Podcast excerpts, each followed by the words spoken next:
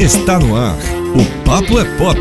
As principais notícias do mundo da música por gente que escreve e fala sobre o assunto. Aqui é informação com opinião.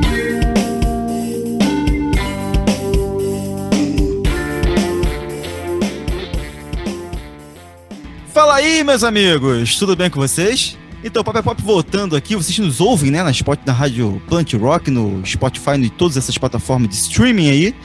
Agora sim, falando para todos vocês, a edição número 57 do Papo é Pop. E hoje nós temos algumas novidades muito interessantes. E antes de eu falar de todas essas novidades e trazer para vocês esses nomes, que já estão inclusive aqui na nossa descrição do, do programa, vou dar as boas-vindas aqui meus colegas de bancada e saudar meus colegas de bancada. Fala aí, meu amigo Céu, como é que tá o senhor? E aí, Bruno, Bragato, ouvinte, telespectador, surfista da web, como é que você está? Tudo bem? Estamos nós aqui. Muito calor aqui no, no morro, mas estamos aqui firmes e fortes para mais uma análise aí pormenorizada da produção cultural, pop, musical, etc e tal. É isso. E aí, meu amigo Marcos Bragato, como é que tá o senhor? Bom dia, boa tarde, boa noite aos queridos telespectadores e aos amigos de bancada. Ready to rock!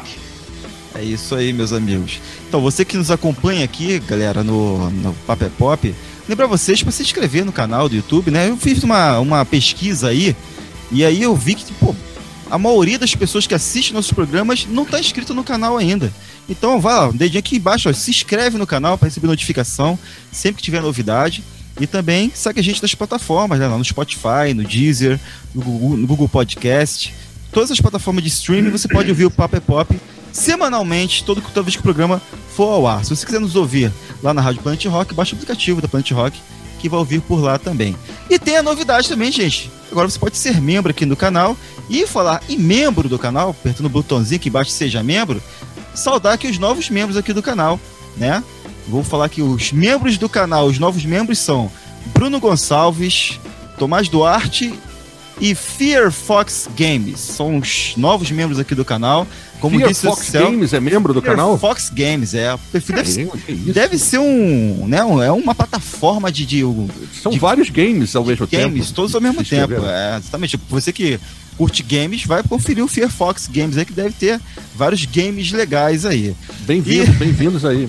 Isso. Como disse o Céu na no nosso, nossa divulgação do, do membro, todo membro que for que vier aqui para contribuir com o nosso trabalho aqui, a gente vai saudar aqui no programa e também ter seus benefícios. E um desses benefícios é ter uma interatividade maior com a bancada. Por falar nessa interatividade com a bancada, um de nossos membros mandou uma dúvida aqui.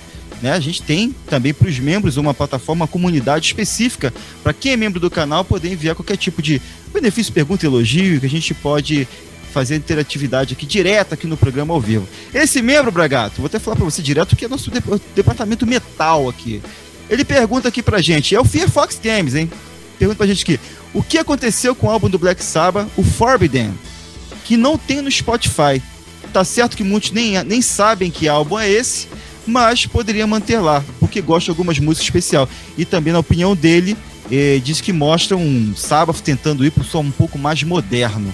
Né? Respondendo ao nosso amigo aqui, não vai demorar muito não, tá? Pelo que a gente procurou, que viu aqui, esse disco vai ser lançado no Spotify daqui a um tempo. E o Tony Iommi, dando uma, numa entrevista ao Ed Trunk, né? O Trunk tem um programa bem legal, tinha, não sei se tem ainda, que é o Death Metal Show, assistia muito esse programa. Ele disse pro Mas de qualquer forma, ele, é- ele tem, ele tem programa de rádio também, ele é radialista. É, eu ia falar isso, tem- também tem programa de rádio. Fora, Exatamente. fora o Death Metal Show, ele, ele tem, ele tem outros, outros, outro- outras áreas em que ele atua com bastante constância. Então, então numa entrevista pro, pro, pro Ed Trunk, o Tony Iommi disse, não sei se foi onde foi, né? Que esse disco vai ser lançado de forma remixada. Né? Ele já vinha remixando outros trabalhos do Black Sabbath, inclusive nós aqui já citamos alguns, né? Falamos do volume 4, do Paranoid, da Fase Ozzy, que eles lançaram agora com, com, vários b-sides e extras. E que o Forbidden vai ser lançado também, que é o último disco com Tony Martin. Só não lançou antes, porque como já tinha que lançar as coisas do Ozzy, e agora, recentemente, está saindo também com o Dio, né? Vai sair algum, um álbum do Dio é, remixados também. Eles vão dar uma segurada e vai sair o Forbidden também em breve. É, então, o Tony Iommi tá aí falando para os fãs de Sabbath que todos esses discos vão, putar, vão, vão estar no catálogo de forma remixada e remasterizada, principalmente o Forbidden. E Bragato, você concorda com o nosso, nosso membro aqui, que esse aqui é um, um disco não muito conhecido, mas que leva o sábado para um som moderno, mais moderno? O que você acha desse disco aí? O primeiro que eu acho que tem caroço nesse angu, porque volta e meia, tudo que é disco do Black Sabbath é relançado, menos esse. A pergunta dele, inclusive, me levou a ir na minha estante pegar o disco para dar uma olhada. Cheguei lá, não encontrei disco, porque eu não tenho. É o único disco do Black Sabbath que eu não tenho. Já tive, inclusive, em vinil. Na época eu tinha esse disco em vinil. Mas esse disco, é, ele, é, ele, é, ele é quase que uma raridade. Inclusive, nos últimos tempos eu tenho circulado muito pelo mercado de usados. Eu acho o CD do Black Sabbath torta direita por preços bem módicos, mas o Forbidden não aparece nunca. Então tem alguma coisa aí que, que deve ter a ver é, com direitos autorais. Como essa fase do Black Sabbath é uma fase que só vai gostar dessa, é uma fase meio catacata, em que o Tommy Iommi não sabia o que fazer para reunir gente para gravar, muito embora acabava sempre reunindo gente boa. Não, eu, já pode... gostei, eu já gostei do eu tenho circulado pelo mercado de usados. Isso aí já foi uma expressão. não, é mais, é mais uma fonte. Pra... que eu falei, yes! É para você ver como é que é difícil. É, esse disco, ele é, ele é o último disco dessa fase instável em que Tony Iommi ficou segurando a peteca lá sozinho, é, levando a banda para cima e para baixo. E, e, é um disco que ainda tem o, o, Tony Martin nos vocais. Tony Martin é um vocalista honesto, seguro, um bom vocalista, mas não chega aos pés do Ozzy, muito menos do Dio, né? Como cantor. Mas ele tem bons trabalhos também, não é o caso do Forbidden. E além dele tem o Cozy Powell na bateria, que é um monstro de baterista, já falecido, morreu no acidente de moto, se não me engano, em de 98 ou 88, já estou confundindo até as décadas, e o Neil Murray, que é um baixista revelado, um baixista escocês revelado pelo Whitesnake, que também é um grande músico. Talvez esse, é, essa formação tenha, na questão de direitos autorais, pesado aí, né? Não sei se o, se o Cozy Powell tem herdeiros complicados, eu não sei se Neil Murray tem algum problema na Saba. Eu apostaria que é problema de, de direitos autorais para esse disco não estar tá no Spotify e nem para ter relançamento frequente em CD, que é uma coisa que com o disco do Black Sabbath sempre acontece. Nem sempre quando é uma edição comemorativa, nem sempre com faixas extras e tal. Esse disco é mais uma tentativa do Black Sabbath, quando o nosso querido é, telespectador aí fala em, em, em soar moderno, Black Sabbath ficou os anos, os anos, o final dos anos 80, os anos 90, quase todo, tentando soar atual, coitado. Mas o Black Sabbath não era, não tinha como ser mais atual. As coisas mudaram depressa. Tanto é que o produtor desse disco é o guitarrista do, do Body Count, o RNC. Ele foi chamado ali para dar uma, dar uma, tentar dar uma atualizada, dar uma modernizada, né? E você ouve o disco, o disco não tem tantas músicas legais. Você vê riffs do Tony Iommi sensacionais em quase todas as músicas, porque o Tony Iommi é insuperável na hora de fazer riff.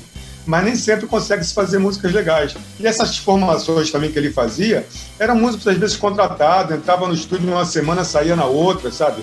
O Geezer Butler estava na formação, saiu. Aí o Neil Murray entrou e logo em seguida na turnê também depois saiu. E depois desse disco, a banda entrou quase que num, num recesso e só voltou já com o Ozzy aí para fazer. Quando na época o Ozzy Fest estava fazendo toda a edição do Ozzy Fest, tinha um Black Sabbath tocando. Quando eles fizeram aquele show do Reunion, gravado lá em Birmingham, né, que foi quando o Black Sabbath começou a esboçar a volta. E o próximo disco de estúdio só ia ser em 2013, que é o 13, com Ozzy nos vocais e tudo. Então é um disco, é um disco meio, meio deixado de lado na carreira da banda, mas se justifica. Não é um bom disco, não é nem um dos melhores do, da fase do Tony Martin, é só um disco do Black Sabbath aí. Eu até agora, agora ouvindo de novo, até vi virtudes que eu não tinha visto antes, porque também tem um contexto, né? Você ouvir esse disco lá quando ele foi lançado lá em 95, no meio do, dos anos 90, com Metallica, com grunge, com tudo rolando, era muito difícil ter uma atenção para dar a Black Sabbath naquele momento. E olha que o Black Sabbath, mesmo no começo, ele não era muito bem quisto na mídia. Você imagina nessas fases mais complexas, né?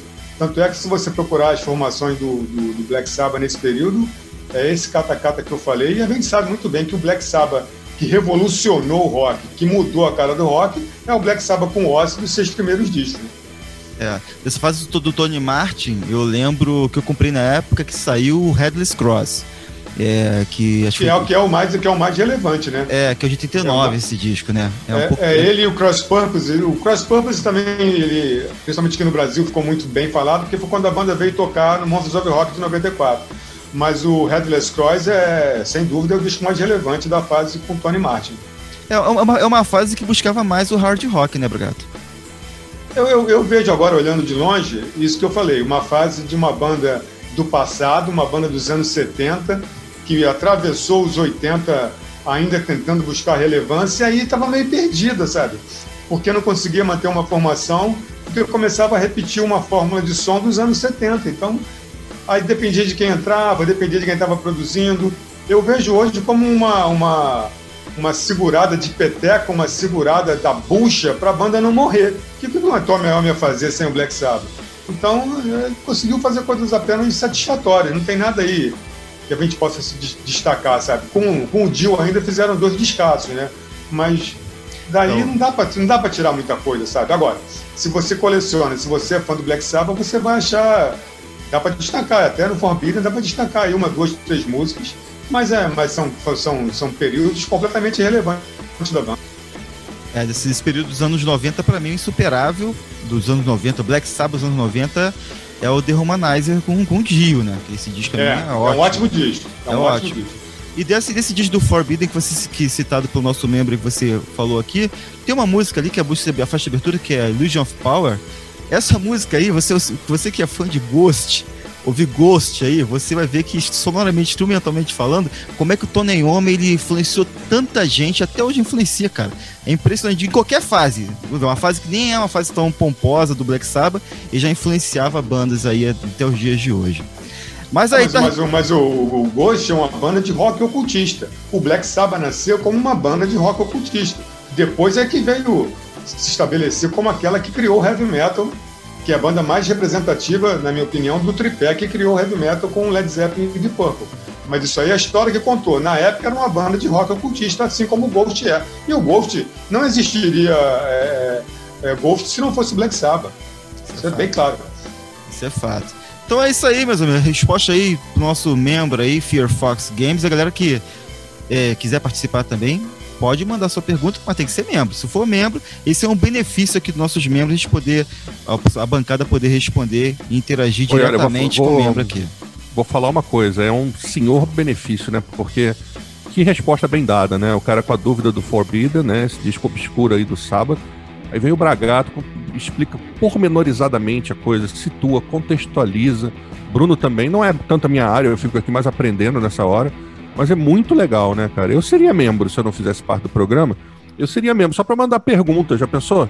Eu poder entrar, dar uma incentivada no trabalho dos caras e ainda por cima ter, tirar uma dúvida. Isso é muito legal. Isso existe desde sempre. Mas o senhor escolheria, qual, o senhor escolheria qual pacote para ser membro? Ah, cara, eu acho que eu escolheria o, o homem que vem de longe, entendeu? Aquele que vem de longe. É, aquele que vem Até de longe. Até porque o senhor pode pagar, que é o mais caro. Não, não posso pagar. Muito pelo contrário, no momento atual, só, só ficaria com fiel e olha lá. Mas, é, assim, se puder, numa condição normal de temperatura e pressão monetária, eu. Por hipótese. Eu escolheria o, aquele que vem de longe para fazer perguntas impossíveis para o senhor, para ver como é que o senhor ia responder. Mas eu também Esse... escolheria o elemento porque eu também tenho alguma coisa de elemento noventista na minha essência, então ficaria difícil para escolher. Ih, é rapaz, sentiu um ciúme aí, hein? Sentiu um ciúme noventista aí, hein? Não, é eu, eu, tenho ser, eu, tenho que ser, diplomático, não posso, é. tenho que agradar todo mundo, é muito difícil. Principalmente o chefe. É, com é. certeza. Então agradecer aí o Fear Fox Game que mandou essa pergunta pra gente, também por ser membro aqui do canal principalmente, e ajudar a gente aqui, não só é, contribuir com o nosso trabalho, mas também ajudar a gente a, a nossa, fazer uma pauta temas mais atrativa aqui para vocês. Meus amigos, começando o programa hoje, vamos ter uma, algumas novidades, alguns lançamentos. É, e como já de costume, né, quando acontecem esses, esses, fatos, né, que lamentáveis, a gente inicia o programa fazendo homenagens, né? E temos duas homenagens para começar esse programa aqui que o Céu vai é, pegar aqui de, vai liderar essas homenagens aqui, vai assinar essas homenagens. A, primeiramente ao Phil Spector, né, que é um produtor musical que revolucionou principalmente a música pop dos anos 60, né, principalmente lá com os Beatles morreu aos 81 anos de idade. E também com o Sivan Sivan, do guitarrista do New York Dolls, que morreu aos 69 anos de idade, vítima de câncer. É verdade, né, cara? É sempre uma tristeza falar dessas, desses falecimentos e tudo mais, né? Phil Spector e Silvan Silvan, caras que estavam aí. O Spector estava preso, né? Ele foi condenado por assassinato em 2009. Um, um foi Covid? Ele morreu de Covid, pois é. Ainda não foi confirmado pelas fontes oficiais, não. Porque os caras estavam esperando para fazer uma autópsia lá, né? No departamento de, de, de correção penal lá da Califórnia, ele estava preso. Tava dizendo que ia esperar só para fazer uma autópsia, mas ele estava com, com problemas de Covid, ele chegou a ser internado é, voltou pra cela depois, enfim, já estava com 81 anos, né? Idoso pra caramba, morreu. E apesar dessa, dessa coisa imperdoável na questão do, do, Era um cara violento, né? Com mulheres, né? Chegou a cometer esse crime, né? Ainda que o julgamento tenha algumas pessoas que acham que o julgamento não foi 100% justo e tal, que ele não teria cometido crime. Ele foi preso é, por isso? Por violência contra foi, a mulher? Foi, não, foi preso porque ele, ele matou uma, uma atriz chamada Lana Gordon, em 2003 e de 2003 a 2009 ficou aí um embrólio na justiça, né? Acusa, não acusa, tem julgamento, não tem, entra com recurso, aí o cara foi finalmente julgado e condenado em 2009. Rendeu um filme, inclusive, na, na HBO, com o Al Pacino fazendo o papel dele, né? Ele, ele alegou foi... suicídio acidental, né, Céu? É, foi, foi uma coisa assim, porque é, um, é uma coisa obscura, né? Não é um troço assim 100% bem resolvida essa questão do crime, né? Ainda que muita gente diga que sim, que foi ele que matou. E foi uma, uma, uma coisa assim completamente circunstancial, né? Conheceu a menina na mesma noite e matou ela, teria matado ela na mansão dele, enfim, era uma coisa lamentável e principalmente não só por conta da violência, que ele já tinha dado sinais de, de ser um homem violento antes, né? Com ex-mulheres e tal. É, o, o fato do Phil Spector ser um gênio, ele era um gênio da música um produtor que começou muito cedo, né? Começou ali com 18, 17 anos, é, ainda estava na escola, né? E o cara começou ali a, a, mexer com coisas de estúdio, com técnicas de gravação muito, muito cedo. E ele foi um dos precursores aí é, dessa modernização que a música pop vai ter né, no pós-guerra, né? Ela já vinha sendo modernizada pelo rock, por alguns é, avanços do jazz e tal, do blues elétrico. Mas o Phil Spector foi um responsável ali por um, uma espécie de um pop alternativo americano que vai surgir ali no início dos anos 60, que vai influenciar muito artistas ingleses, né? E que vai ali fazer uma pequena revolução na, no, no, pop no pop mainstream, né? Então ele vai demorar um pouquinho, mas ele em 64, 65 ele já está com grandes produções assim nas paradas de sucesso, né? Muitas músicas bacanas. E ele desenvolveu essa técnica de gravação que chama Wall of Sound, que é uma maneira dele posicionar microfones e de, de, de dar ênfase ali no volume a instrumentos harmônicos, guitarra, piano, naipe de metais e tal, e fazer com que eles soassem uma coisa só. Às vezes até misturando aí os backing vocals, né? Tudo meio junto. E aí fazia ali umas microfonias, fazia uns ecos, umas coisas assim. E soava muito uma sensação mesmo de que você estava recebendo ali uma porrada musical na sua cara por conta dessa uni unidade que ele dava a esses instrumentos, né? E isso fez com que ele gravasse ali com bandas é, no início da carreira grupos vocais como as Ronettes, né? Que eram é, um grupo vocal negro ali do início da década de 60, gravou músicas como Be My Baby, é, Do I Love You e músicas assim pop douradas, né? É, produziu algumas coisas para os Righteous Brothers, né? Que gravaram aquela música que foi tema do Ghost aquela música, como é que é? Unchained Melody, né? É uma música que foi produzida pelo Phil Spector. Outra música que essa é uma dupla, né? Os irmãos Righteous, né? Gravaram ali é, os irmãos é, Medley, na verdade, né? Righteous é o nome da banda. É, Righteous gravaram Brothers. quê? Righteous Brothers? Righteous Brothers, né? Gravaram You've Lost That Loving Feeling, música que aparece também em muitos filmes, enfim. Mais na área do pop. Aí ele começou a gravar Tina Turner, gravou a Tina Turner chamou a atenção dos Beatles, né? O, o, Brian Wilson era muito fã dele, né? Os Beatles também, a ponto dele produzir o Let It Be. O Let It Be, o último disco lançado pelos Beatles, foi produzido pelo Phil Spector. E tem muita gente que não gosta da produção do Phil Spector, né? Acha que é uma coisa meio exuberante. Tanto que lançaram uma versão alternativa do Let It Be nos anos 2000 chamada Let It Be Naked, que tem ali aquela, aquela só a produção sem as cordas e a intervenção do Spector no estúdio. Eu prefiro a, a gravação original com uma produção original. E ele também gravou vários discos de ex-Beatles, né? Gravou para mim aquele que é o melhor disco de um ex-Beatle, que é o George Harrison com All Things Must Pass, é um disco triplo, de 71, né? Uma, um verdadeiro milagre, né? Ele gravou esse disco. Produziu ali o concerto para o Camboja, né? Que foi um disco beneficente. Gravou outros discos do Harrison, o Extra Texture. Gravou o Imagine do John Lennon. Gravou Plastic Ono Band. Gravou Rock and Roll, que é um disco de covers do John Lennon sensacional, que tem aquela gravação de Stand By Me, que é a gravação que todo mundo conhece. E aí ele chegou a ponto de gravar com Leonard Cohen, num disco chamado Death to a Ladies Man, e gravou com os Ramones em 1980 com o Turn of the Century, que é um belo disco, muito muito estigmatizado, muita gente não gosta da sonoridade dos Ramones nesse disco. Eu acho sensacional, aquela Do You Remember Rock and Roll Radio, eu acho muito bacana. É uma mistureba bem desse estilo do, do Spector com aquela coisa harmônica mesmo e um certo ar nostálgico de, de anos 60, né, que os Ramones às vezes têm, né, tinham. Então eu acho que, o, que o, a gravação, a, a, essa, essa contribuição do Phil Spector no estúdio é um troço inigualável, é um desses pioneiros que, que deixaram sua marca, né? Ele se afastou da, da carreira por um bom tempo e tudo. Ele, em 2003, ele coproduziu uma coisa bem surpreendente, até uma bandinha muito chinfrim inglesa chamada Star Sailor. Coproduziu o segundo disco dessa banda chamado Silence is Easy, que é até uma música bonita, tem algumas coisas interessantes no disco. Uma banda de segunda, terceira divisão ali naquele início de anos 2000, né? Mas o Spector tava lá, né? Assim, tá na biografia da banda que o Phil Spector, o último trabalho pop que ele produziu foi do Star Sailor. E aí logo depois ele começaria a enfrentar esses problemas de judiciais, né? E aí ficou preso na cadeia realmente. É uma perda muito grande, né? Um cara assim que é aquele tipo de coisa. Hoje em dia, se a gente ouve determinada música e fala, ó, oh, essa música foi produzida pelos Phil Spector, você, ah, porque você conhece a maioria das músicas que ele produziu, de tanto que você ouviu já em comercial, filme, é, ouviu por aí tocar, mas só que você não sabe. Então recomendo dar uma catada aí nos serviços de streaming, no YouTube, na sua discoteca, caso você tenha, para você ver aí quantos discos você tem que são assinados ali pelo Phil Spector. Muita coisa mesmo, não é pouca coisa. É um gigante, né? Um gigante do mercado fonográfico, como ele era no passado, que se vai.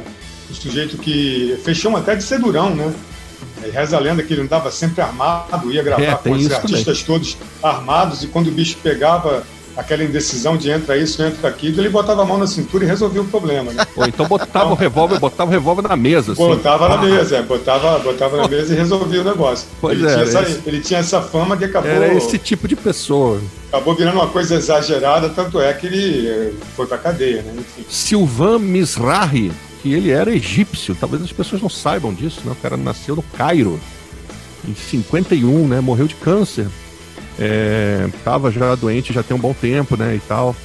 É, teve uma carreira solo, Silvan, mas assim, acho que a grande contribuição dele foi como é, pianista, tecladista ali e guitarrista do New York Dolls, né? Uma banda dessas bandas pioneiras do rock, né? Bandas que criam determinados parâmetros, mas que não são tão reconhecidas e não são tão bem sucedidas comercialmente na época em que elas estão em atividade, né? O New York Dolls é uma dessas bandas que começou ali no iníciozinho da década de 70, 71, lançou um disco chamado New York Dolls, em que eles faziam ali uma mistura de rock básico, né, alguma coisa que poderia ser próxima de um primórdio do punk, um primórdio do garage, um primórdio de alguma coisa que ainda não existia, né? Vestidos de mulher no palco, né? Uma coisa completamente irreverente, né? E é, e que não foi bem sucedida comercialmente, né? Eles tinham a produção do Todd Rundgren, que é um, um desses artesãos pop também ali da, da década de 70, né? O cara que também tinha uma banda Utopia, né? Depois. Então o Todd Rundgren é um cara que, que, que tentou fazer eles soarem bem no estúdio, mas não foi muito bem sucedido, porque a energia deles no palco é que era o grande lance, e as performances deles também eram o grande lance. Eles que tinham ali o David Johansen como vocalista, né? Era o frontman da banda. Então o Sylvan e esse cara eram os caras mais é, evidentes ali do New York Dolls. É, esse primeiro disco, New York Dolls, ele, ele foi lançado em 71. É, não fez sucesso comercial, como eu disse, né? Mas é dessas, desses discos que certamente. Desculpe, o, o primeiro New York Dolls, o, o, disco foi lançado em 73. Falei besteira aqui, né? 71 é quando a banda começa. Então é, é, é aquele tipo de, de disco que certamente os caras do Kiss ouviram, os caras do Ramones ouviram, esses caras assim ouviram e caramba, eu quero fazer isso. É tipo um Velvet Underground desse tipo de som, entendeu? Aqueles, aquelas bandas que não tem muito sucesso no seu tempo, mas que depois que passa, a gente olhando de trás para frente, a gente vê como aquela banda influenciou as bandas que vieram em seguida, e essas bandas que vieram em seguida muitas vezes conseguiram traduzir melhor aquela sonoridade numa forma comercial. Então o New York Dolls era isso, era essa porradaria no palco, caras completamente irreverentes, né? É, que tinham aí essa questão do glam, né? Que é esse glam americano que é muitas vezes esquecido, né? Essa coisa de se vestir de mulher, de ter essa coisa da bebedeira, da droga pra caramba. É, tanto que quando o, o, New York Dolls lança o segundo disco, que é o Too Much Too Soon, né, que já é de 74, do ano seguinte, eles também têm outro fracasso comercial. Mas aí eles tentam enxergar a solução como indo para a Inglaterra. Porque na Inglaterra eles podem ter uma sobrevida por conta ali de ser uma sociedade um pouco diferente, né?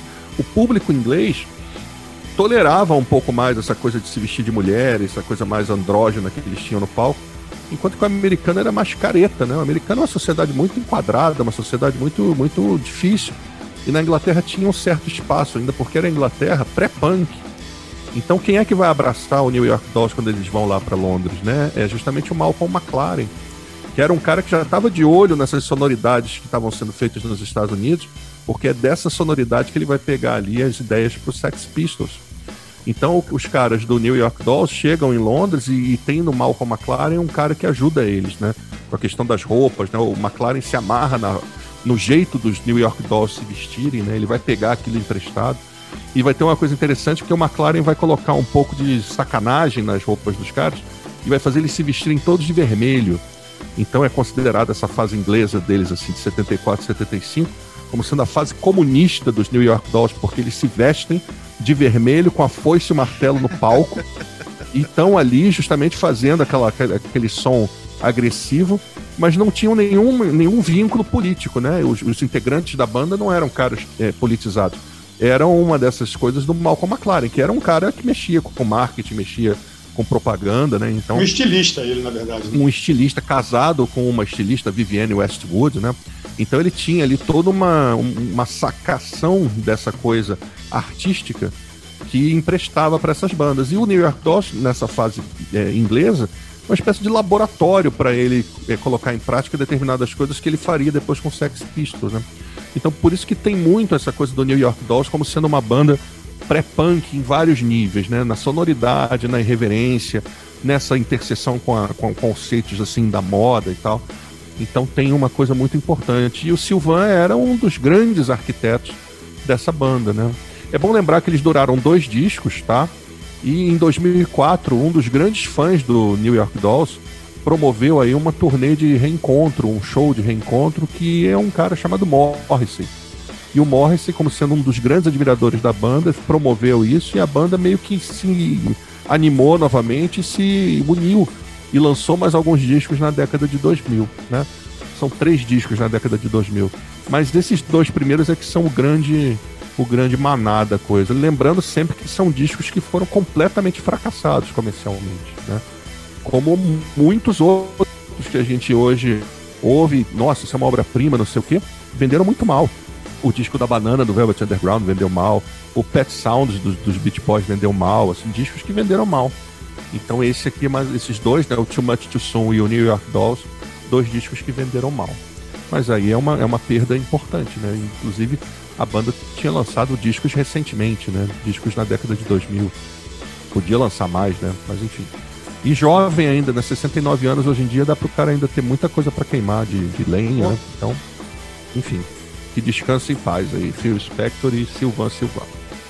É isso aí, meus amigos. São homenagens feitas aqui a essas duas figuras importantes da história da, da música, da cultura. É... Vamos passando então aqui, mudando a chave, mudando também o nosso o astral aqui do programa. Vamos para os lançamentos. E vamos começar esse programa falando do Foo Fighters, né? Já vai estar já com o seu álbum. O álbum tá quentinho, tá no forno para sair. E lançou né, na última semana agora um novo single, já o terceiro single desse, desse álbum, E o nome do single é Waiting on a War. É, essa música aí vai estar no décimo álbum dos caras, que é o Midsign at Midnight, que tem lançamento mundial previsto para o dia 5 de fevereiro. Uma música mais mais lenta, né? Mais aquela música mais mais tranquila do Foo Fighters. O que, que os senhores acharam? A expectativa pro disco do Foo Fighters, a expectativa melhora? Como é que tá, como é que tá isso? Como é que estão trabalhando isso aí? É música por música? Ah, para mim melhorou. Não que, que viesse ruim. Eu estou muito bem impressionado com essas três músicas. Eu achei essa música aí com o que de Pearl Jam, aquelas músicas do Pearl Jam que ficam, começam assim meio lentas no final, dá aquela acelerada e acaba, né, uma vibração boa. E outro dia eu estava lembrando aqui no programa que o professor Cel falou: ah, música pop não vem com bula. Essa aí veio. Porque o Dave Grohl escreveu um textinho explicando o porquê dessa música, né? Que ele fala que quando era criança, ele, por morar perto da capital americana, ele vivia, e, tá, e se é a época da Guerra Fria também, ele ficava preocupado, é, com medo de uma guerra ser detonada e tal. E recentemente, ele levando a filha de 11 anos para o colégio, a filha perguntou se há risco de ter uma guerra e ele ficou bolado. Porra, passou tanto tempo, eu tô, ela está com a mesma preocupação do que eu. Sensibilizado, ele foi casa compôs essa música que questiona, né? É, a vida, que a vida tem que ser mais do que ficar pensando se vai ter guerra ou não. Enfim, é uma bela música do Foo Fighters. É uma, eu podia, poderia até dizer que é um standard do Foo Fighters, mas eu senti um cheiro de Pearl Jam nisso aí também e tem a ver. São bandas, são artistas é, contemporâneos, por assim dizer. É uma associação que não é tão absurda assim. E e ela é, é, parece mais com No Song of Mine, que é mais porrada, e menos com com Shame Shame, que é, parece ser diferentona do disco. Eu estou com uma boa impressão desse novo álbum. Acho que vai ser legal. Eu não vou aqui me antecipar, são só três músicas para dizer em que escala que esse disco vai estar em relação a outros discos do Foo Fighters. Mas eu estou muito bem impressionado, sim. Aliás, essa tarefa de, de, de colocar, de, de, de escalonar e colocar o disco em relação aos outros é mais do professor Céu do que minha, né? Olha, eu também tô bem impressionado, rapaz. O Dave Grohl tá querendo me seduzir, rapaz. Ele tá fazendo esse disco, assim, essas estratégias todas. O Dave de... Grohl é um sedutor de grandes proporções. É pois é, mas até agora ele não tinha ganhando nenhum respeito da minha parte, né? Mas eu acho que agora ele tá. Olha, esse comunicado aí que veio com a, com a explicação da, da nova música me pegou, né? O canceriano, fico aí eu achei que se eu fosse falar que era mais uma fanfarronice dele. Não, não, eu sou uma pessoa que tem coração, né, cara? Eu não sou uma pessoa tão dura assim. Mas eu achei, assim, muito, muito bem explicado. E achei a música muito legal. Assim, isso é que é o melhor de tudo, né? Podia ser uma coisa super bem intencionada e a música ser horrorosa. É, mas não. É, é uma música bem legal, uma música, assim, que tem essa coisa que é um termo até meio antiquado que eu vou usar, mas é um termo que talvez faça sentido nessa música, é uma coisa eletroacústica, porque ela tem essas levadas de, de guitarra, baixo, bateria, como as músicas, né? Assim, no senso geral tem. Mas ela tem um certo clima de, de, de, de coisa levada, assim, meio informal. Eu acho que isso tem uma. Alguma coisa ali me passou essa impressão. E eu acho a melodia muito bonitinha.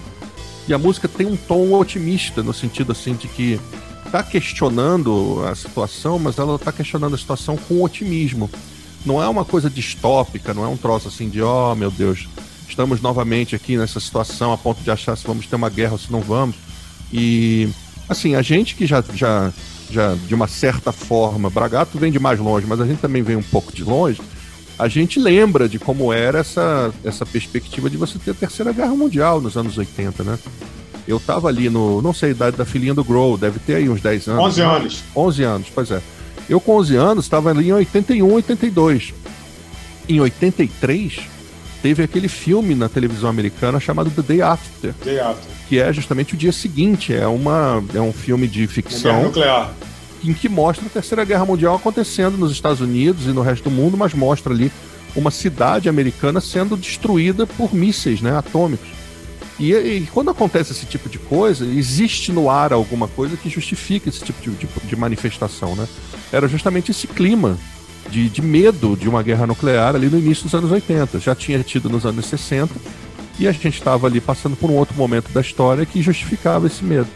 Então imagino como é que deva ser o medo de uma criança de 11 anos, porque eu passei por uma coisa parecida, né? Ficava pensando, cara, mas qual é a diferença entre bomba de nêutron e bomba atômica? Eu me lembro de um moleque é, tentar descobrir esse tipo de coisa em livro de química, essas coisas, porque eu tinha medo mesmo. Eu tinha, caramba. Então a bomba de nêutron destrói, mata todas as pessoas, mas deixa todas as construções. Assim, isso era uma coisa que me fundia a cabeça, não imaginava como é que podia acontecer. Então é, é isso. E a música é uma manifestação mesmo de otimismo. Então é tipo assim, é como se o Grohl estivesse dizendo para a filha dele, olha, não vai ter guerra, vai ficar tudo bem. Mas a gente tem que cuidar, a gente tem que fazer determinadas coisas para que isso não aconteça. Então é um Foo Fighters entrando, em, é mais um artista entrar né, nessa onda muito justa de, de produções que estão aí respondendo a esse tempo que a gente está vivendo, né? Mas é uma, é uma resposta com otimismo, assim, gostei bastante e, e só faz aumentar a minha expectativa pro, pro disco dos caras, né? Então, dia 5 daqui a pouco tá aí, né? Vai chegar rapidinho. É isso aí, meus amigos. Eu confesso que eu já, já tenho uma algumas questões desenvolvidas já com esses lançamentos aí, mas eu vou deixar para o vídeo da nossa review que vai ter. Vamos falar com mais, com mais clareza. Ela escondendo o jogo aí? Tô, tô, tô desenvolvendo, tô desenvolvendo meu raciocínio, criar expectativa meus, meus fãs noventistas aí para conferir depois no vídeo lá. Mas gosto, vai dizer que a música, pô, tá no nível do que a gente já esperava aqui. Numa banda, como o Bagaço já falou aqui, uma banda já tá caminhando para sua banda clássica de, de, de rock. E eu gostei, quem não ouviu também, das outras duas. A segunda, a Son of Mine, ainda é minha preferida pelas guitarras que eu senti falta nos outros discos. Mas vamos agora passar então para o próximo assunto aqui, que é o nosso querido Paul Stanley. O Paul Stanley que não grava com Kiss há muito tempo já, o último disco do Kiss foi o Monster de 2012, né? É... Ele vem agora com, tá com um projeto aí, tá, tá com um tempo, tá falou, anunciou um projeto paralelo, que é o Soul Station. Esse projeto vai lançar o primeiro álbum no dia 5 de março, Now and Then, que vai trazer nove versões para clássicos de Harry B, dos anos 60 e 70. O primeiro single do álbum é uma releitura do clássico do Five Star Chaps, o Child, que está disponível nas, plataformas, plataformas para quem quiser ouvir.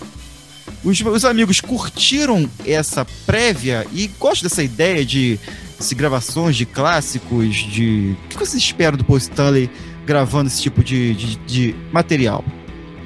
É, o que eu espero do Paul Stanley é um disco novo do Kiss, né? Isso eu espero todo ano, peço pro Papai Noel e tudo, e o disco não chega. Mas enfim, ele tá, ele tá, é a carreira dele, ele tá no direito dele. E muitos artistas, né, quando vão chegando numa certa idade, depois de ter feito tanta coisa, não é que ele não queira mais fazer nada, mas ele começa a lembrar dos velhos tempos, da adolescência, da infância, e ele começa a querer homenagear artistas daquela época. Isso acontece muito. Aliás, posso até dar um exemplo agora que é, depois de gravar um disco duplo com versões de bandas do rock dos anos 80, o Lobão agora está gravando mais um disco em casa de, da MPB dos anos 70, 60, 70, que era quando ele era jovem lá. Coisas de, que, que deve apetecer o coração dele. A mesma coisa deve estar acontecendo com o Paul Stanley. Paul Stanley que é um compositor excepcional. Mas essa banda ele já tem desde 2015 e ele usava essa banda para fazer é, shows em casas pequenas, é, em Los Angeles, até Las Vegas, Nova York. E casas pequenas, modo de falar, que o palco tem que ser grande, porque geralmente são umas 12, 15 pessoas, tem nap de metais, tem backing vocals, e naturalmente o Paul Stanley tem dinheiro para gastar, né? Ele contrata essa galera toda, tem como pagar o cachê de todo mundo, e faz essas versões. Apesar de, de, de, de, se falar em Rhythm and Blues, que é diferente do Rhythm and Blues de hoje, essa música é totalmente soul, eu achei assim, uma coisa bem Motown, uma coisa bem daquela época mesmo. E tem até uma versão dessa música, é, uma versão confinada, não sei se os amigos viram, em que ele aparece é, quase que a capela com um tecladista e mais três cantores. E o, Paul, e o Paul Stanley é um cantor excepcional, né? apesar da idade, ele mantém a voz direitinho. Faz uma versão a capela também bastante interessante. É coisa de, coisa de pandemia, né? coisa da janelinha do confinado e tal. Mas até que ficou legal. Eles conseguiram cantar certinho, sem atravessar ficou bacana. Eu acho que é legal para isso, para satisfazer esse tipo de, de desejo que um músico nessa fase tem. É, eu lembro muito bem que em meados dos anos é, 00, as pessoas perguntavam, porra, Paul Stanley, quando é que o, que o Kiss vai lançar, Kiss vai lançar um disco de músicas inéditas? Vocês vivem fazendo aí acústicos, ao vivo e tal? Ele falou, ó, ninguém mais quer ouvir música inédita não, por isso a gente só manda sucesso, a gente vai no show só manda sucesso. E tem mais, se eu quiser, eu faço é, 10 hits, igual o Lennon e McCartney, tranquilo. Eu, eu e o Jenny Simmons, a gente faz isso aí facinho. E depois acabou lançando o Sonic Boom e o Monster em 2009 e 2012, que são belos discos com belas composições que calou a boca de muita gente, inclusive a mim, que fiquei duvidando, achei aquela, aquela colocação dele um pouco né, acima do tom. Mas o Paul se ele quiser, ele faz música boa sim. Agora, isso aí é um projeto mais para fã e mais para gente louvar a existência do Paul que, diga-se de passagem, é o meu Kiss preferido. Eu não sei se os amigos têm um Kiss preferido, eu tenho um e é o Paul. Então, eu acho que ele tá, tá na dele e, e tá mandando bem. Eu não, eu não sabia que ele tinha esse projeto, né? E. Ah, só, gostei... só, só, um instantinho, professor. A novidade é que vai, vai ser lançado um disco, né? Eles, eles gravaram um disco para ser lançado. Até então era só shows ao vivo, no maior estilo Midnight Blues Band do Barão Vermelho antigamente, lembra? Cara, era exatamente isso rock. que eu ia falar.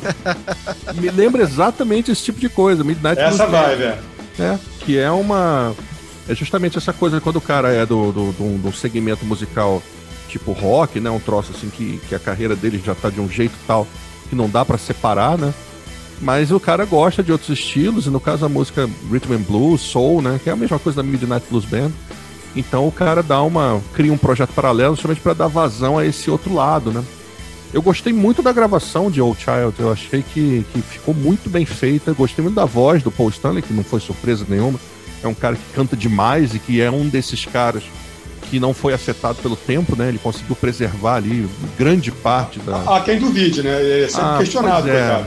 Olha, eu vi o show do Kiss lá no HSBC Arena e foi um belo de um show, cara. Eles seguraram a onda ali e foi um showzaço. Me diverti muito naquele show foi bacana. E da turnê do Monster, que essa turnê veio aqui, né? Foi, passou Sim. lá e tal. Então, eu achei muito boa a gravação. O original é de um, de um grupo vocal chamado Five Stair Steps, né? Um desses grupos do início dos anos 70. Eu tô curioso, procurei, não achei, saber quais são as outras músicas que estão no, no set list aí, no, no, no track list do disco, né? Pra gente saber quais são. Já ia me martelar ali, mas ficou no hora verde. ah, eu vejo que o professor também aprende. E ficou no track list, né? Que eu também. Não achou, não, né, mestre Bragato? Eu também não, não encontrei. Eu também não né? achei. Eu também é. não achei, porque eu fiquei intrigado, porque essa música eu não conhecia. Eu fiquei, pô, como é que eu não conheço essa música? Tem que ter não, alguma que eu conheço. Aí eu fui olhar e não achei, poxa. Não, é engraçado. Essa é uma música é, é mais ou menos conhecida daquele tempo. Já, essa música tem uma versão do Milton Nascimento num disco de covers dele mas ela ficou mais conhecida de um outro público com o Guardiões da Galáxia, aquele filme da Marvel, que teve duas trilhas sonoras, quer dizer, o volume 1 e o volume 2, os dois filmes, com clássicos da música dos anos 70. Então teve muita música do Jackson 5, teve essa música inserida na trilha, então por isso que músicas do David Bowie.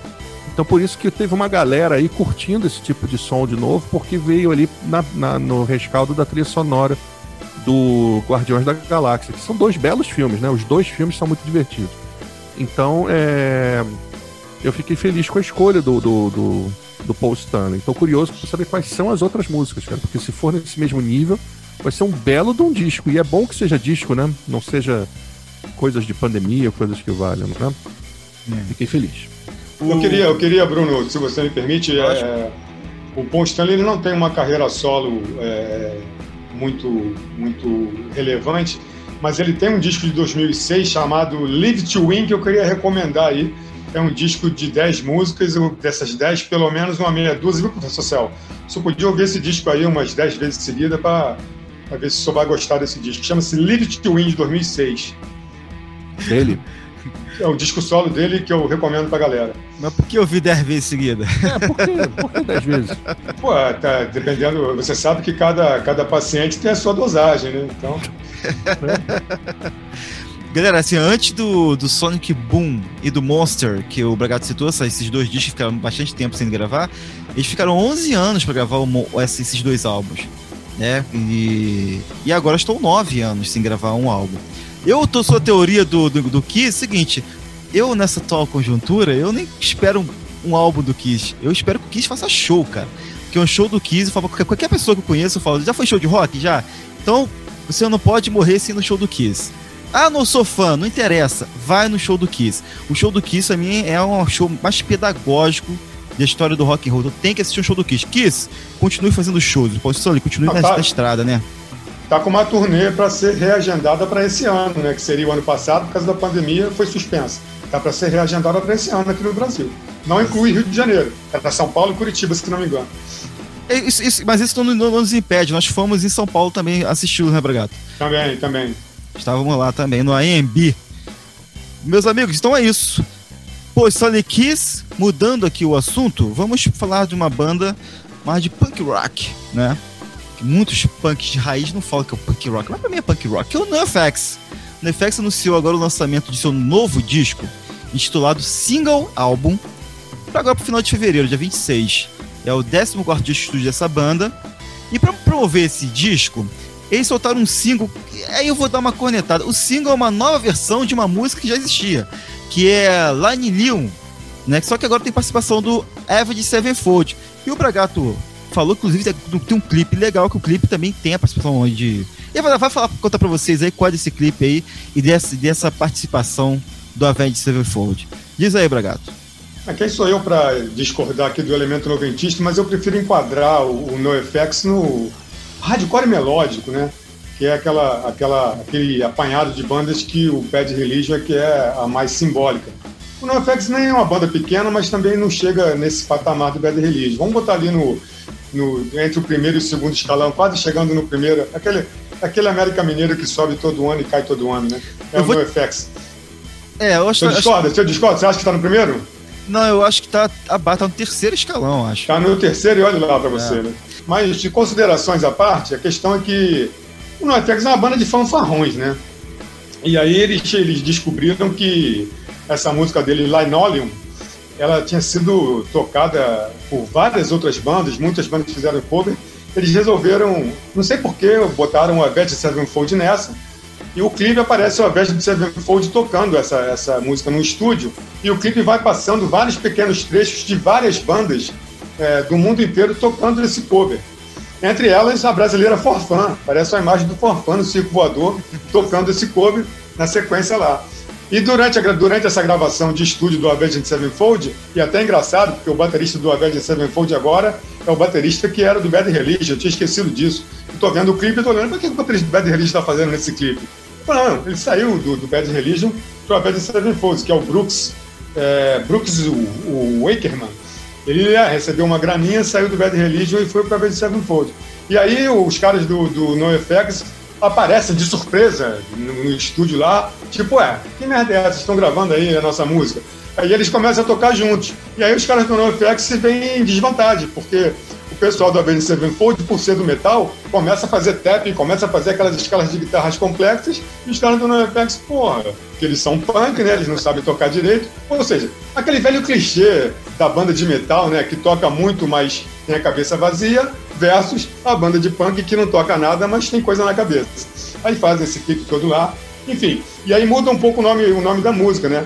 o nome da música passa a ser Linillion, para dizer que o Nil de é novidade, novo. né? É. De que é novo. Enfim, uma fanfarronice, aí sim eu, eu, concordo em dizer, uma fanfarronice das grandes, nem é uma música nova para estar num disco.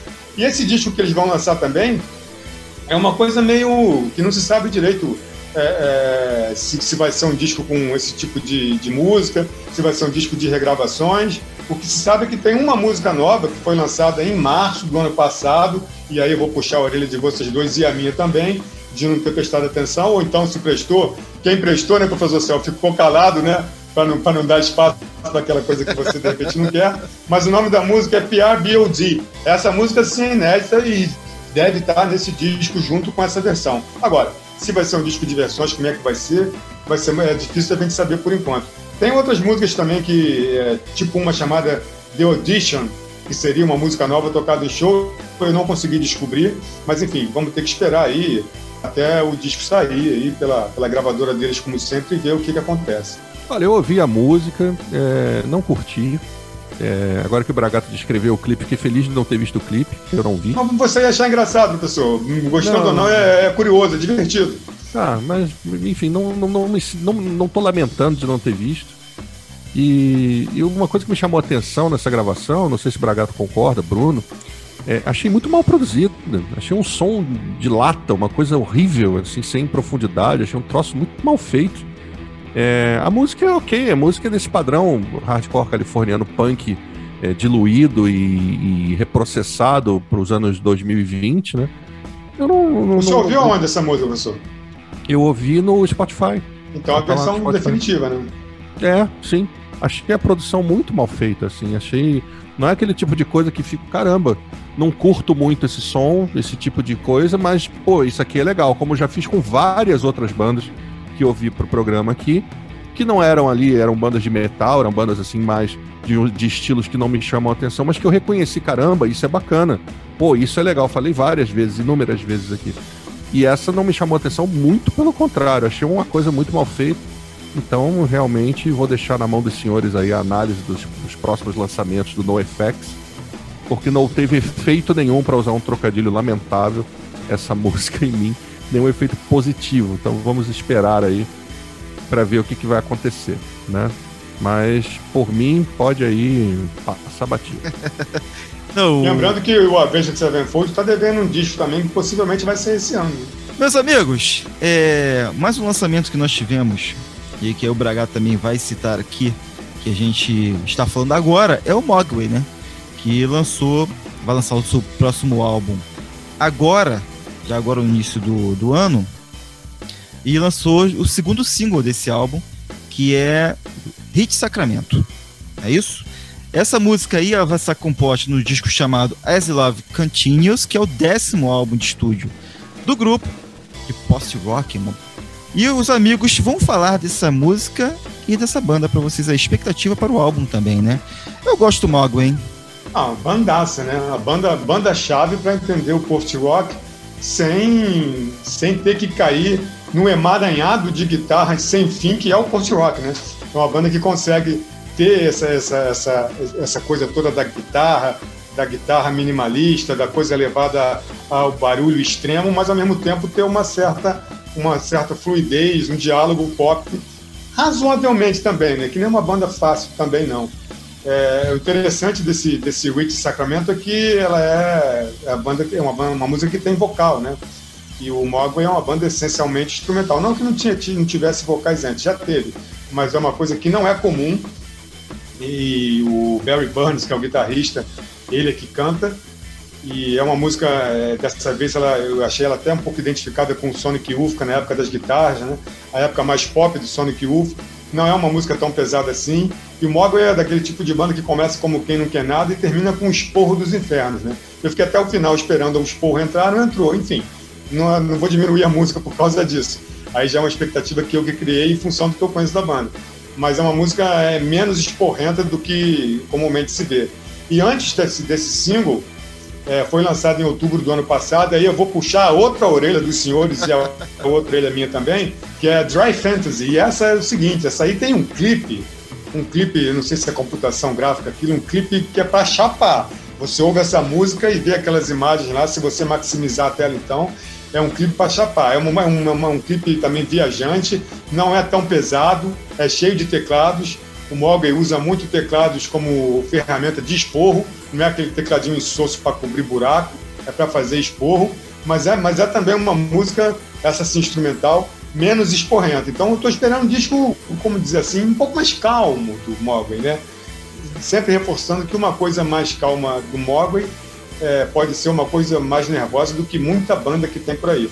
O disco está agora também em fevereiro, deve ser outro disco que está represado, muito embora no ano passado tenha saído um disco do Mogli que era uma trilha sonora, não sei das quantas que eu andei pesquisando aqui, mas era uma coisa muito, muito trilha sonora para a gente comentar. E essa aí não puxa minha orelha, não, porque eu vi sim que saiu, mas eu não quis trazer para cá, que eu achei que era muito underground. Quando é uma coisa muito fora de cena, ao contrário do professor Celo, eu não gosto muito de trazer para cá, entende?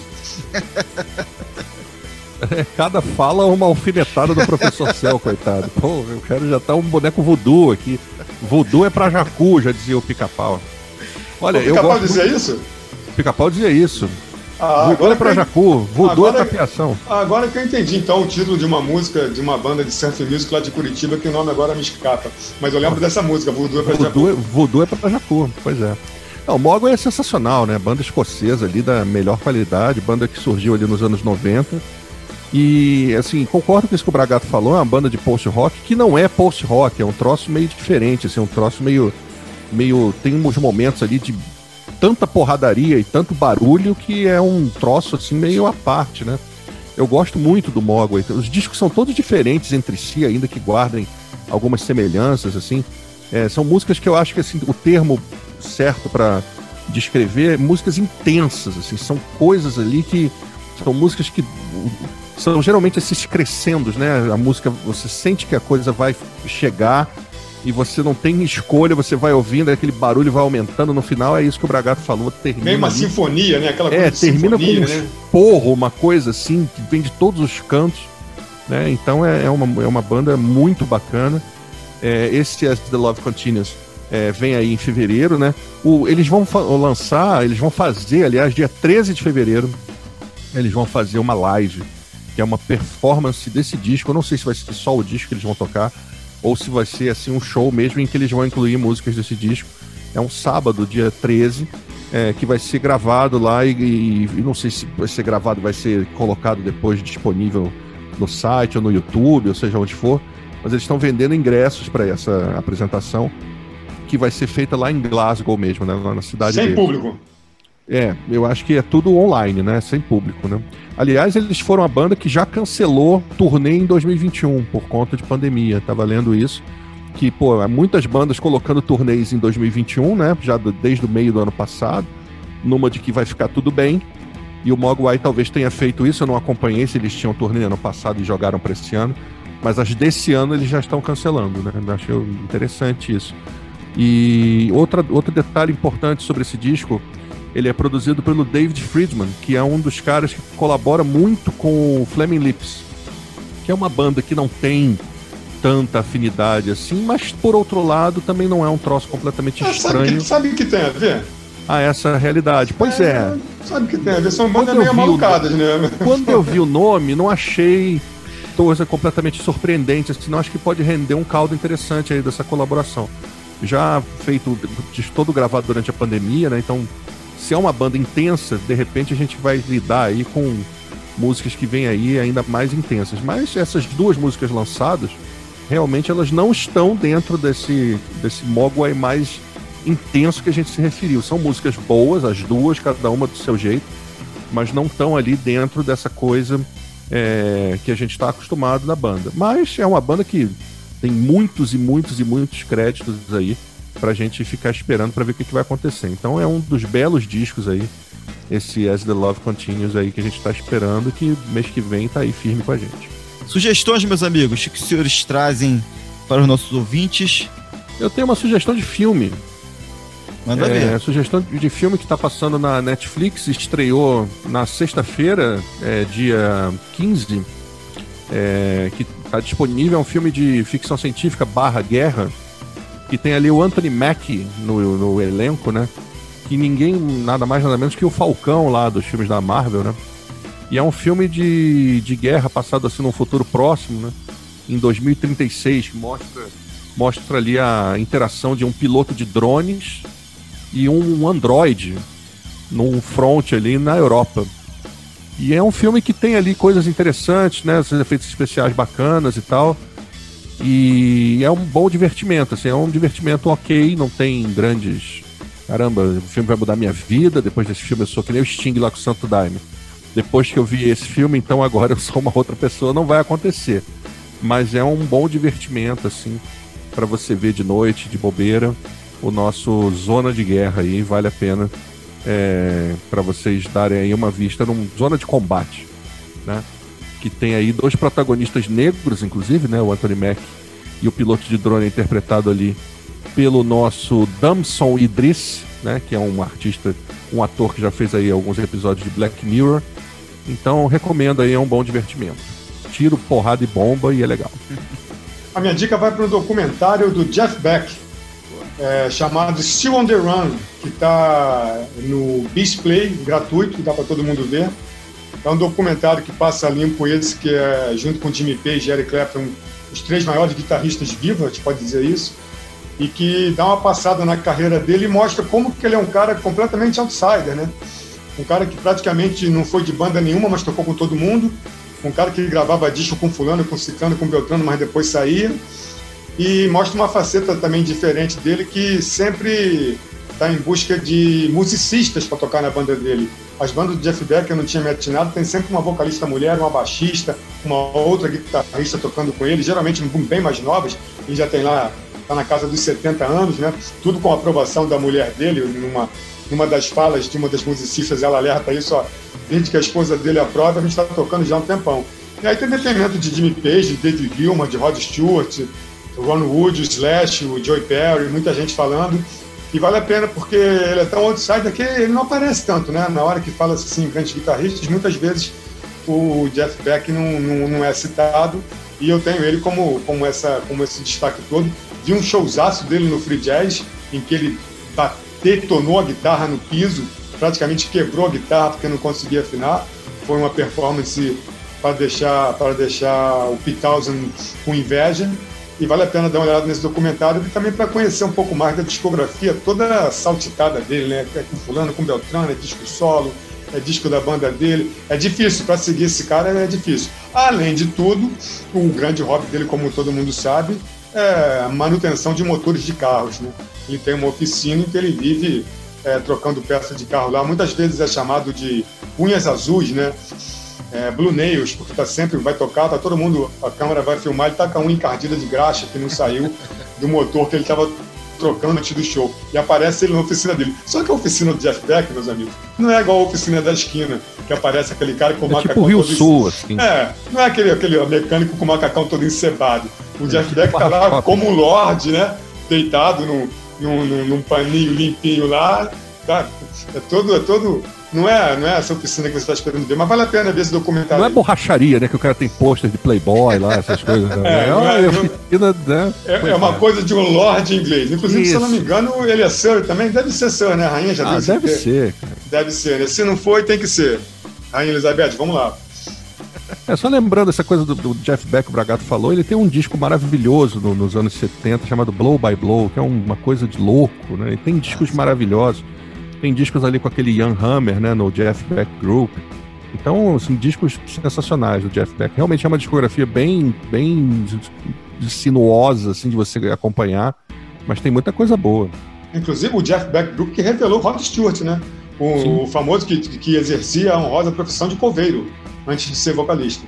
Exatamente. Meus amigos, o, vou... o, elemento noventista, céu, ele gosta dessas histórias de uma, época ele, de uma, época que ele, não viveu nem se interessou em saber. Ele gosta, ele gosta. Ele gosta, ele fica ali não, vendo, não. feliz com os olhinhos brilhando, dá pra ver. Não, não me, não me interessou em saber. Isso aí já é, um, já é maldade do senhor. Mas vamos lá. Eu vou indicar, eu vou indicar aqui o. Um, o Pixies. O Pixies liberou pro serviço de streaming agora uma performance de um show que eles fizeram é, em 2004 no Coachella. Esse show aí, é, ele é marcante porque ele marca a volta da banda, né? Após muito tempo sem tocar, o Pixie tocava mais de uma década. E aí eles vinham, começaram a, fazer apresentações pequenas e o primeiro fest grande festival que eles tocaram após esse retorno aos palcos foi esse Coachella em 2004. Então, é indicadíssimo, tá liberado aí. Outra coisa que eu queria falar para os nossos ouvintes aqui, para os fãs de Nirvana, né, que o Bleach muito, muito, eu falo muito sobre Nevermind, mas o Bleach, esse álbum aqui, ó.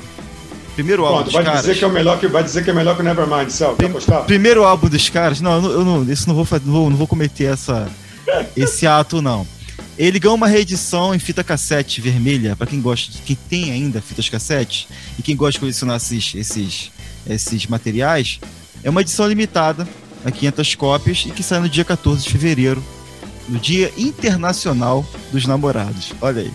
É isso, meus amigos. Com essas minhas duas dicas aí, a gente finaliza aqui nossas. Só ficou envergonhado quando citou esse Dia dos Namorados, Valentine's Day? O que, que houve aí?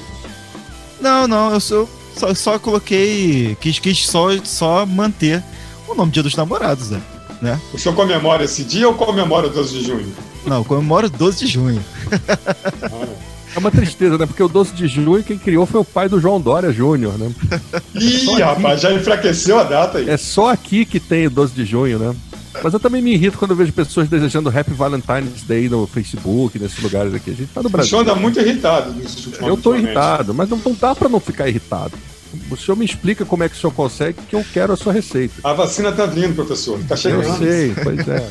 a vacina contra a raiva, é. porra? Não, contra a raiva, contra a raiva ainda vai demorar um pouco. É. Então é isso aí, meus amigos. meus amigos, lembrar os senhores para não deixar de se inscrever no canal, curtir o vídeo, compartilhar, é, assinar lá o, o Spotify, o Deezer, o Google Podcast e também, se puder, lógico, ajudar aqui, ser membro aqui do canal, que já é uma ajuda bem legal. Beleza? É isso aí. Até a próxima edição aqui do Papel Pop. Saindo no álbum novo, você sabe que a gente vai vir aqui para resenhar esses álbuns nas suas resenhas especiais, que vocês estão esperando por isso. Mas se as bandas ajudarem e lançarem, a gente volta aqui para falar sobre só um disco, né? Beleza? É isso. Um abraço. Valeu, galera. Até a próxima. Tamo junto. Um abraço aí. a todos. Você ouviu o Papo é Pop, um podcast feito para você que gosta de informação, debate e quer ficar por dentro do universo cultural.